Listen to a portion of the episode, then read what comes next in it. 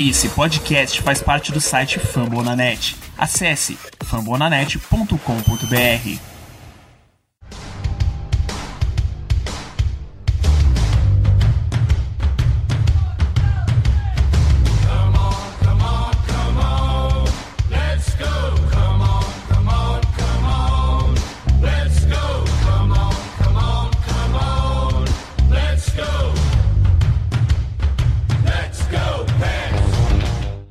Sejam todos muito bem-vindos ao segundo Iglocast da temporada. Após nossa estreia na semana passada, gostaríamos de agradecer a todos pelos seus feedbacks a respeito do programa, muito importante pra gente. Ficamos muito gratos com isso e com as dicas de vocês e comentários de vocês, a gente vai melhorando cada vez mais. Comigo aqui hoje, Pedro Hipólito. Seja muito bem-vindo novamente. Oi, gente. Obrigado pelos comentários do podcast, a gente fica muito feliz mesmo. Sempre que a gente inicia um projeto, a gente fica com um pouco de medo, acho que é normal, mas vamos, vamos botar pra frente gente já tá no número 2. Claro que hoje tem notícias boas, temos notícias ruins e vamos lá, galera. Comigo também ela, a amante enlouquecida de Mark Jankowski, Malu Rocha.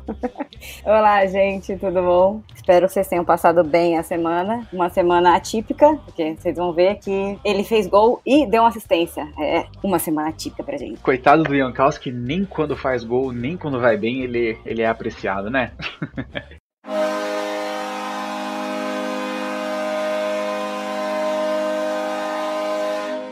Então vamos lá, gente. Para começar esse nosso primeiro bloco, enfrentamos o Boston Bruins por duas vezes na última semana em Boston e foi lá. Uma vitória em Boston pela primeira vez desde 2014 foi atípico e fez bastante barulho isso dentro da nossa torcida, principalmente, né? Que ganhar em Boston era uma coisa que estava realmente virando um tabu já considerável pra gente. Lembrando que a gente adora esse tipo de tabu. Ficamos 15 anos sem ganhar do Flyers no lendário Spectrum da Filadélfia, mas quebramos o tabu em uma partida Vitória por 4 a 1 Malu, você viu esse jogo, você tava me passando tudo o que estava acontecendo, rindo à toa. Fala pra gente, nossa atuação nesse dia foi uma vitória maiúscula para quebrar o tabu, convenceu, seus destaques, suas críticas. Quebramos o tabu e quebramos muito bem quebrado. Jogamos muito bem. Não, sinceramente, não deu para ver o Boston na partida. Eu acho que foi uma partida que deu para o pessoal de Boston tá assistindo, é melhor ficar preocupado, porque deu para ver a fragilidade do seu time. O nosso time deitou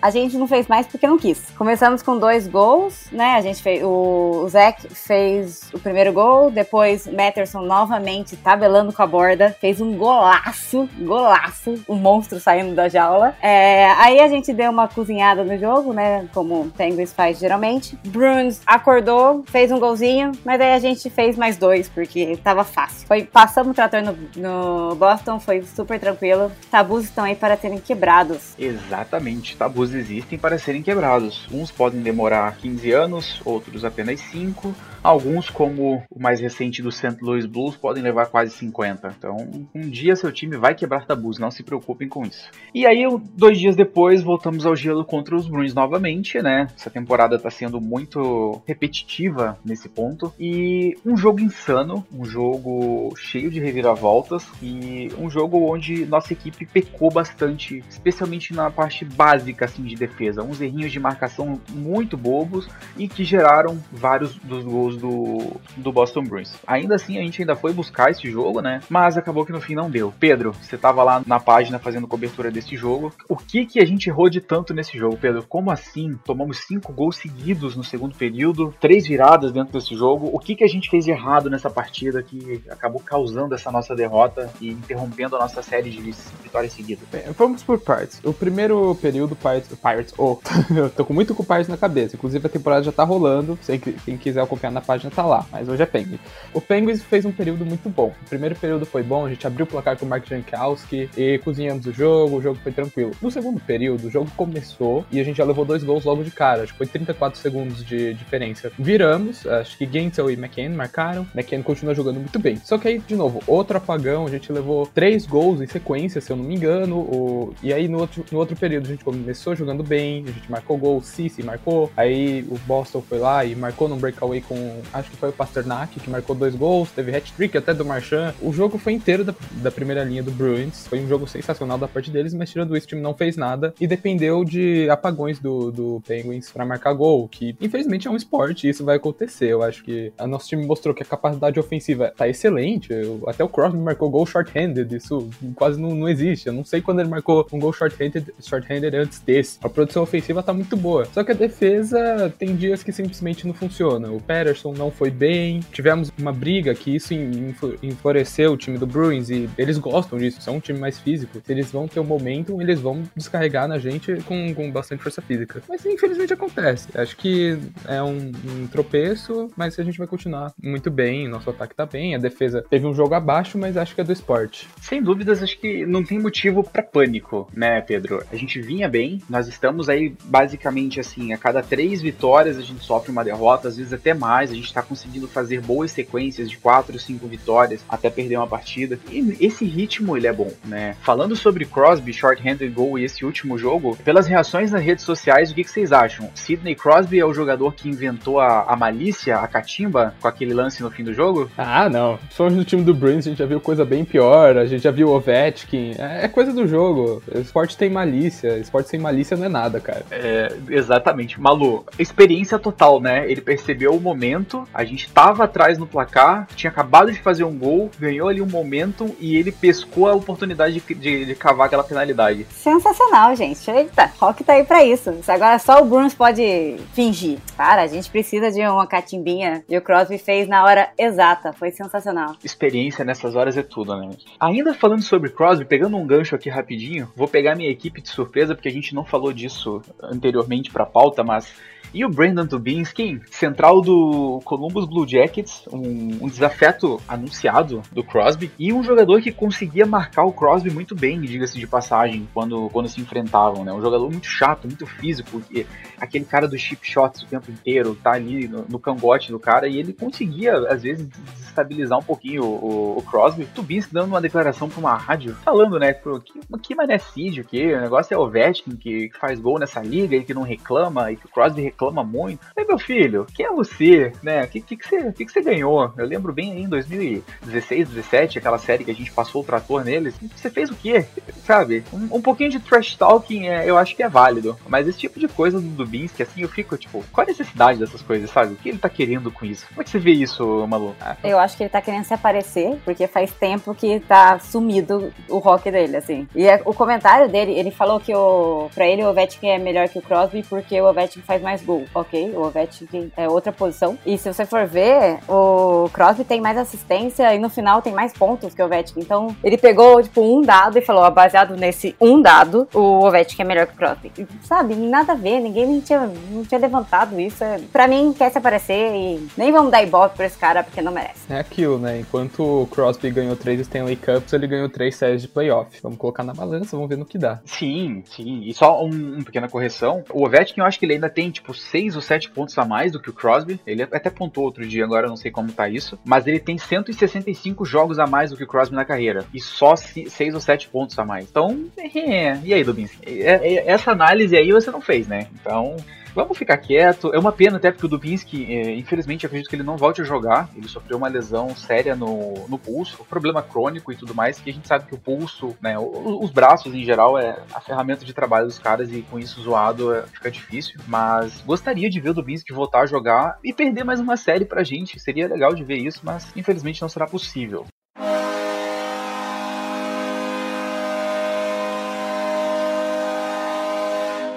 Começando o nosso segundo bloco, vamos falar um pouquinho de notícias ruins. Brandon Tanev, que voltou pro gelo nessa última semana e voltou daquele jeito que a gente gosta, né, ligado no 220, sofreu uma nova lesão na partida diante do Boston Bruins, já foi colocado até de forma retroativa na, na Injury Reserve e é uma pena porque é um cara que traz muito pra gente, né, no gelo, é um cara que é, é velocidade, é explosão, é garra e a gente gosta muito de ter o Tanev no gelo justamente por tudo que ele traz. Com o Tanev indo pra Injury Reserve agora agora, a gente tá gravando esse podcast no dia 6, com ele indo pra Injury Reserve há poucos dias da trade deadline, será que muda alguma coisa nesse nosso panorama, né, Pedro? Nessa nossa abordagem, que até então seria uma abordagem muito cautelosa, de acordo com informações. Será que agora a gente vai ter uma mudança? A gente teve declarações do Hextall recentemente, que se aparecesse o negócio certo, a gente iria fazer, mas nada além de um cara de terceira linha, um central talvez, algo assim. Com essa lesão do Tanner, você acha que muda um pouquinho o nosso panorama, dependendo da gravidade, que a gente ainda não tem essa informação?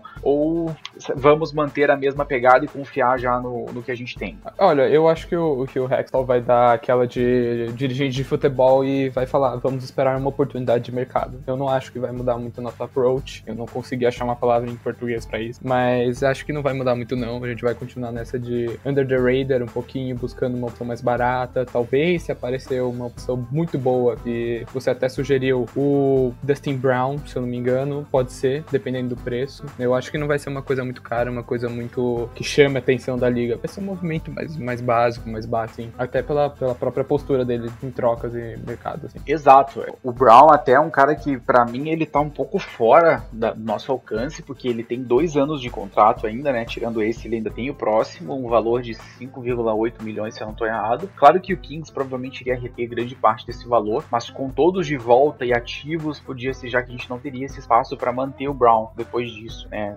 A não ser que depois na off-season venha rolar alguma outra negociação e tudo mais. Mas eu ficaria muito surpreso com, com o Dustin Brown, até porque ele, tem, ele vem sendo aí cogitado em algumas franquias que tem condição melhor de fazer uma aquisição agora. Malu, muito se fala agora nesses novamente na novela do Central, do Central. Né? A gente tem o Ted Bluger para voltar, ainda não vai ser por agora, mas eu acredito que é mais próximo. E o Bluger ele é o nosso central de terceira linha no momento. Se a gente tivesse condição de montar a quarta linha com o Bluger, com o Zach Ashton Reese e mais um nome, né? Poderia ser talvez o Ângelo, que, que chegou muito bem. Talvez poderia ser também o Frederico que poderia jogar de winger ou inverter, jogar no central e botar o Bluger para winger. Se a gente tivesse condição de fazer essa quarta linha, né? Realmente faria todo o sentido do mundo uma aquisição de um, de um terceiro central. Mas caso isso não seja possível, Bluger seria então nosso terceiro central e nossa terceira linha seria já Ashton Reese e Tanev também. E essa quarta linha, como é que a gente resolve em caso de que não chegue esse nome pra gente? Ah, a quarta linha, a temida quarta linha. Eu não gosto do, Jankowski, então eu não vou colocar ele na minha quarta linha. Eu sei que ele fez gol, ele tem os números que são ok, tem gente que gosta dele, mas eu não consigo ver esse rock que a galera fala que ele tem. Eu acho que daria pra gente tentar inovar, assim, na quarta linha. Eu gosto do Ângelo, acho que ele, foi, ele voltou pro, pro Texas Squad, mas eu colocaria o Ângelo, o Grudo e o Lafferty, talvez, que tá melhorando. Mas, meu, a quarta linha é péssima. Eu quero muito ver ainda começar a dar uma entrada, assim, pra, pra jogar mais o Zohorna, que eu acho que o ano que vem vai ser o ano dele, então já podia colocar o cara pra, pra jogar mais. E o Sivior, Sivior, não sei falar o nome desse cara, que também tá jogando bem e tá na nossa quarta linha hoje. Eu acho que ele vai entrar hoje na nossa quarta linha. Pode ser uma opção quanto o Leffery, talvez? Não sei, não sei muito o que fazer. Nossa quarta linha tá, tá triste. É, essa quarta linha tá sendo um problema pra gente por enquanto. O, o Frederick Goodrow, ele chamou muito atenção nesses últimos jogos, ele vem jogando muito bem. Mas parece que a gente ainda não tá, assim, com a confiança total nele para ser o cara e, e, ter tempo de gelo, por exemplo, na sequência da temporada agora. Eu gosto muito da linha que ele tá formando ali, com hora com. Normalmente com o, com o Ângelo, e aí hora com o Lafferty, hora com o Ashton Reese. Vai depender muito do jogo, depende muito da situação. Mas como você falou, talvez seja o momento de começar a fazer a transição do, do Zohorna em definitiva. Se for muito cedo, né, e a gente não, não conseguir buscar essa peça aí no mercado, eu acredito que Goodrow, Angelo e Lafferty, ou talvez algum outro nome, Drew O'Connor, tá evoluindo muito bem no, no WBS, poderiam ser aí, poderiam formar essa quarta linha pra gente. Mas é uma dor de cabeça considerável que o Sullivan deve ter pra sequência da temporada, porque você precisa de uma quarta linha que, que não comprometa e que de vez em quando faça alguma coisa, né? Que de vez em quando produza. Sem isso, você vai penar se você ficar dependendo muito da primeira e da segunda o tempo todo. É, então, por isso que eu acho que eu sou a favor de dar uma inovada, assim, coloca uma garotada. Inclusive, hoje o, o Penguin subiu o Goodrow, o Zohorna e o Drew Connor do Texas Squad. E o Josh Currier foi colocado no Texas Squad. Então, essa é uma linha que a gente pode ver sim. O Goodrow, o Zohorna e o Drew Connor. É uma linha que, pra quarta linha, acho que tá ótimo. Você vai desenvolver o Zohorna e o O'Connor e ainda vai dar tempo no gelo pro Goodrow mostrar a qualidade qualidade dele, que vem sendo boa até agora. Sim, a, a grande questão pra gente, eu acho, nessas montagens de elenco vai ser quando a gente tiver o retorno do Malkin, do Kapanen, né, que estão fora nesse momento, o Tanev, que agora, né, novamente tá, tá de fora, e do Blug. Então, assim, a gente tem quatro peças para voltar pro elenco e a gente não sabe o que fazer, não, a gente não vai saber quem manter, quem tirava. Então, se, se quatro tem que voltar, vão sobrar quatro. E a gente precisa ver ali onde encaixar alguns deles, porque acredito que a grande maioria, né, Angelo, Goodrow, o Zohorna, o, o Lafferty, que apesar de não estar tá fazendo uma grande temporada como a última, tem horas que ele tá presente, ele também traz bastante do, do, do estilo de jogo do, do Tanev pra gente. Então, assim, vai ser um período aí de teste, a gente tem um mês pela frente de temporada regular, basicamente, um mês e pouquinho, e é um período que a gente vai ter que tentar encaixar de alguma forma isso daí, porque vai fazer toda a diferença lá na frente, né?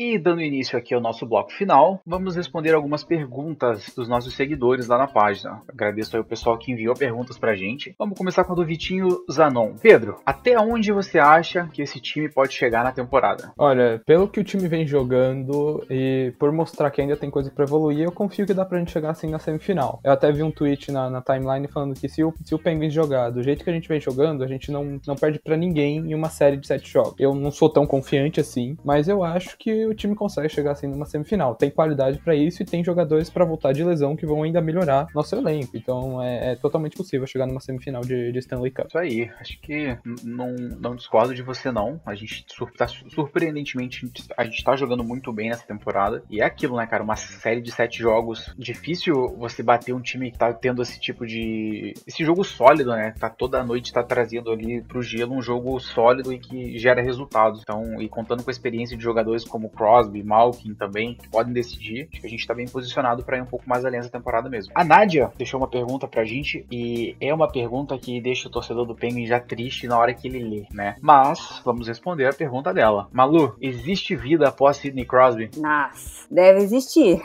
Mas eu ainda não tô muito preparada para pensar nessa, nessa vida, não. E ainda eu acho que tá cedo pra gente começar a pensar, porque o Crosby tem contrato até 2025, então a gente garante que teremos Crosby até lá. Mas eu acho que após o Crosby vai ser uma era bem complicada pra gente, porque querendo ou não, vamos pegar a temporada atual, assim, que a gente tá sem o Malkin. O Crosby tá colocando o time nas costas e tá segurando a barra em vários momentos. Então, um time sem ele, a gente vai perder muito na qualidade e muito nessa nossa válvula de escape, né? Porque quando as coisas estão ruins, tão, a gente não sabe o que fazer, taca no Crosby que ele dá um jeito, ele segura o puck lá na frente, ele faz alguma coisa. Então eu acho que a gente vai sentir muito a falta dele, mas não vamos pensar nisso, é só 2025, calma, vamos, vamos aproveitar esse restinho desse gênio que a gente tem no rock ainda. Sim, Malu, vai ser difícil, é uma era que se acaba, né? Quando ele, se ele vier se aposentar ao fim desse contrato dele, como ele já especulou que faria, né? Serão praticamente 20 anos de, de Pittsburgh Penguins. E eu acho que o futuro pós-Crosby, para ele, se ele vai ser bom, se ele vai ser terrível ou só ruinzinho, tudo depende do que a gente vai fazer nos próximos anos, né? O tipo de movimentação, como a gente vai draftar, o que a gente vai trocar. Então,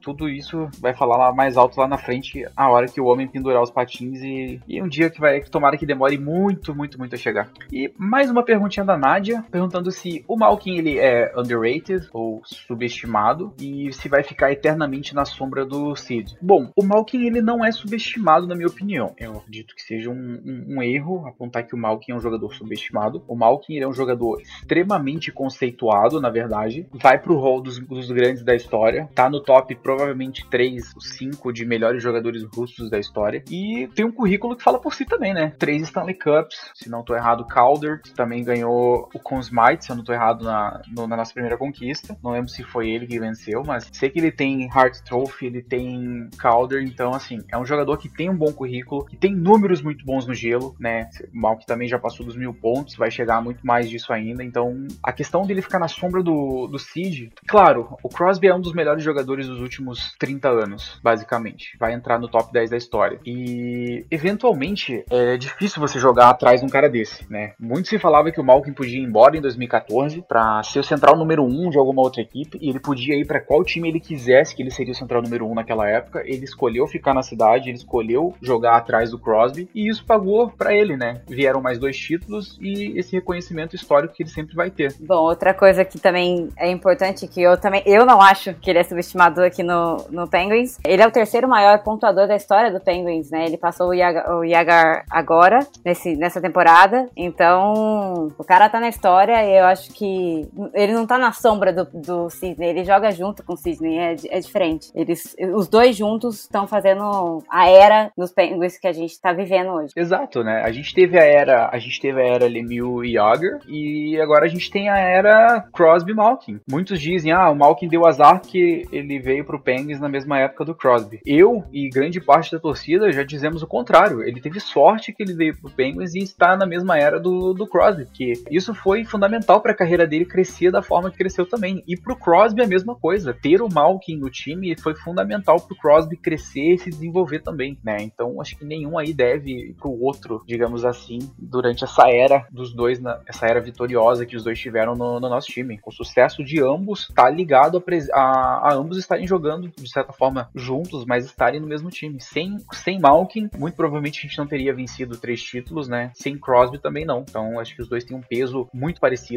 durante essa, essa era aí de praticamente 15 anos que eles já estão na cidade e vão ficar mais alguns anos ainda. E a última questão, a Isabel Barros, nossa queridíssima Isabel, torcedora fanática do, dos Penguins, moderadora dos grupos aí de WhatsApp, Facebook, grande amigona minha. Falem sobre as semelhanças dessa temporada com a de 2015 e 2016. Bem, os jovens aqui da equipe, né, não se lembram. O Pedro já falou anteriormente para mim assim, não me, não me pergunte porque eu, eu tinha 14 anos na época, porque eu fiquei, meu Deus, como eu tô velho mas eu me lembro um pouquinho. E 15 e 16 começou de uma maneira trágica pra gente. Mas a temporada ruim, ruim. A gente teve troca de técnico em janeiro e a gente tava numa, numa campanha terrível e a gente emendou uma sequência sensacional. De janeiro a março, a temporada que a gente fez foi assim de outro mundo. Garantimos nossa vaga com a chegada do Mike Sullivan, posteriormente no, já nos playoffs a chegada do Matt Murray também pegando fogo. E essa temporada ela se assemelhou um pouquinho. A gente teve um começo tumultuado, né? Questão dos goleiros, questão da defesa que estava mal, tudo que a gente falou no começo da no, no, primeiro episódio,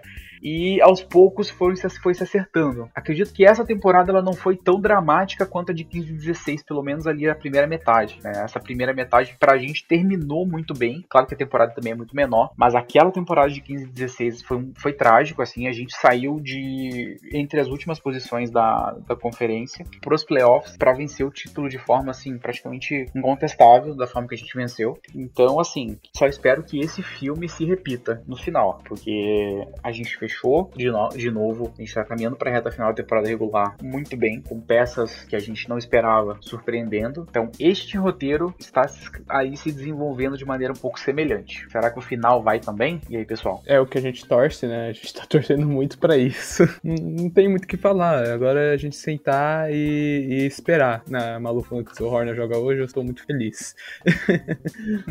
Mas agora é sentar e esperar e torcer, cara. A gente não tem muito o que fazer, a gente faz o que é possível, falar que o time tá jogando bem, falar que o time tem ainda mais espaço para evoluir, tem os jovens, tem os veteranos que precisam, né? Letang, Malkin, Crosby. E, cara, vamos torcer para que termine, né? Que o filme seja outro filme digno de Oscar. Com certeza nossa torcida é somente para isso e nada mais do que isso nessa temporada. Já sofremos muito com o Pittsburgh Steelers nessa última temporada, na, na maior iludida vida que eu já, eu já tive com um time de esporte, provavelmente. Pedro acompanhou o drama de perto também. A Malu não é lá fã de, de futebol americano, mas.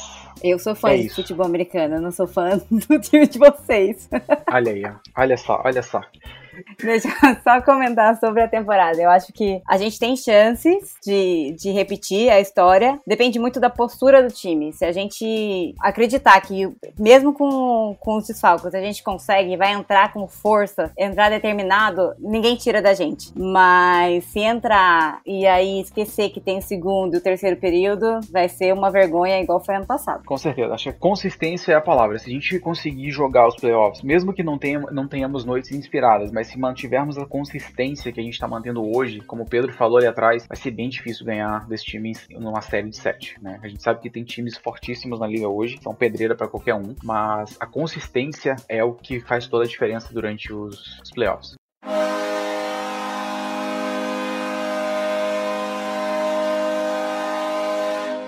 Então é isso, galera. Por hoje é só. Voltamos na semana que vem com mais um programa. Espero que estejam gostando. Deixem suas sugestões pra gente sempre que quiserem lá nas nossas redes sociais. E vamos às despedidas. Pedro, mais uma vez muito obrigado por estar aqui. Nos vemos na semana que vem. É isso. Agora eu tenho que sair correndo, que daqui a pouco tem Penguins e Rangers. O Rangers vem muito bem. E o Penguins também. Vai ser um jogo muito legal. O Rangers recuperou bem a forma depois que o Panarin voltou daquela treta lá que ninguém sabe como vai terminar. E é isso, gente. Até semana que vem. Go É isso. É isso. Malu, muito obrigado pela presença. A corneta hoje foi modesta. Gostei. E nos vemos aqui novamente na próxima semana. Bom, gente, obrigada por mais uma semana, obrigada por assistirem a gente. Eu queria pedir desculpa pelas pronúncias erradas, me perdoem, eu vou continuar pronunciando errada, tentando, pronunciando errado, tentando melhorar, mas acontece, então, os nomes às vezes são russos e até o inglês eu erro, então não faz diferença.